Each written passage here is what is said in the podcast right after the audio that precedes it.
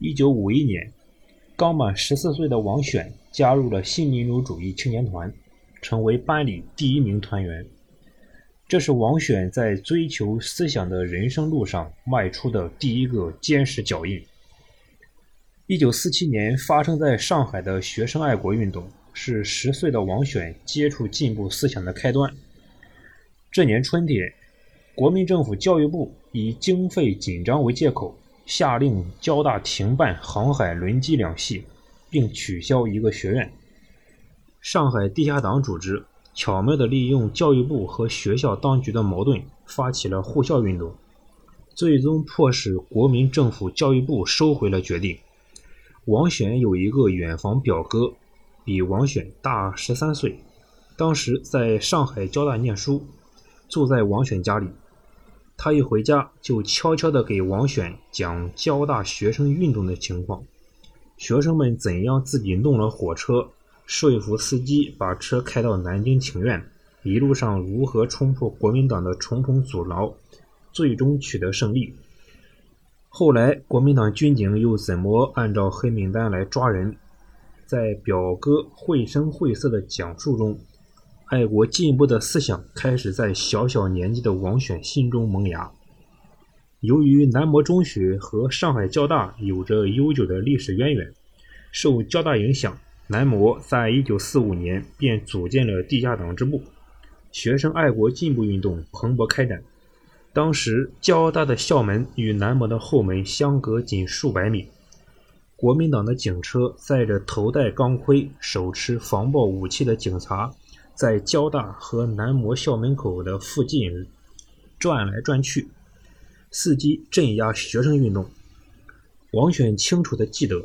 有一天早晨上学，一到学校就看到进门的布告栏上挂了一件血衣，这是一个学生被特务毒打之后留下的，上面写着几个醒目的大字：“看看特务们血腥的暴行。”王选和同学们看了都感觉触目惊心，他憎恨国民党的腐败和残忍，对学生们的勇敢和坚强充满敬佩。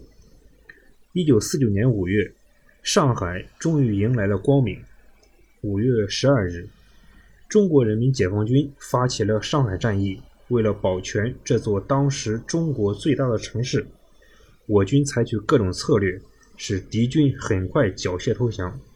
一九四九年五月二十七日，上海宣告解放，城市面貌基本完好无损。十二岁的王选目睹了解放军进城的一幕，兴高采烈。以下是王选生前的讲话。记得解放的前几天，我和大哥趴在屋顶上看解放军用炮火打国民党军队，当时是很高兴的，好像一夜之间整个上海就解放了，国民党几乎没有什么抵抗，市民非常平安，上海市区也没有什么破坏。第二天一早，我记得很清楚。我和哥哥还有邻居的一个孩子一块到街上，看到解放军就睡在地上，没有进老百姓的家里。站岗的解放军威风凛凛的。当时我才十二岁，还不太懂事，对共产党、解放军还没有更多的认识，但还是有一种高兴的心情和喜悦的感觉。在这样的环境下，王选的哥哥姐姐很快接受了进步思想。最早的是大姐王简，她于1947年考入燕京大学医学预备班，在燕京加入了地下党外围组织。解放初期又加入了中国共产党。大姐来信时经常给全家人讲一些革命道理。王选的大哥王玉一解放很快也加入了青年团，他经常给王选讲青年团的先进性，讲作为团员的光荣和应发挥的作用。这一切都在王选心中打下了深刻的烙印，因此，一九五一年年满十四岁的王选提交了入团申请，被顺利批准，成为班里唯一一名团员。王选之所以被批准入团，除了品学兼优、思想进步外，还有一个重要原因，是对班级工作充满热情。小学五年级被评为品行出色的学生不久，王选被推选为班长。从此他的心中除了自律，又多了一个自我要求：多为他人考虑，多为班集体服务。上初中后，王选担任学习委员，除了学习方面的工作外，还负责宣传。他的字写得不错，铅笔画也很拿手，在学校和同学间小有名气。据他的一位中学同学回忆，王选曾教他画吉普车，几笔就能画出一辆，栩栩如生。一九四七年，南模校庆，王选画了一幅轮船，被选中参加学校的画展。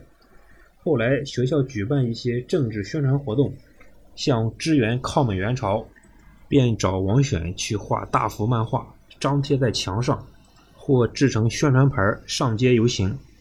王选曾遗憾地说，自己在书画方面没有继续发展，到了高中、大学就越来越趋于一般化了。由于王选能写绘画，老师把办墙报的任务交给了他。这是当时南模培养学生进步思想、锻炼写作能力的一项重要活动。那时的墙报不是现在的黑板报，而是把文章写在纸上贴在墙上。对于一个十来岁的孩子来说，这确实是一项非常繁重的任务，既要组稿、审稿，也要自己写稿。同学交来的稿子如果特别潦草，王选还要一笔一画抄一遍，再贴到墙上。很费时间和精力，不过王选十分喜欢这项有意义的工作。为了增加强报的吸引力，他四处搜集了许多智力测验和趣味数学题，还用心琢磨出一些文字游戏，让同学们猜。比如，在口字上下左右分别加上一个字，使它成为另一个字。力加一笔能变成什么字？差。加一笔能变成什么字？大家都被这些字谜所吸引，猜得不亦乐乎。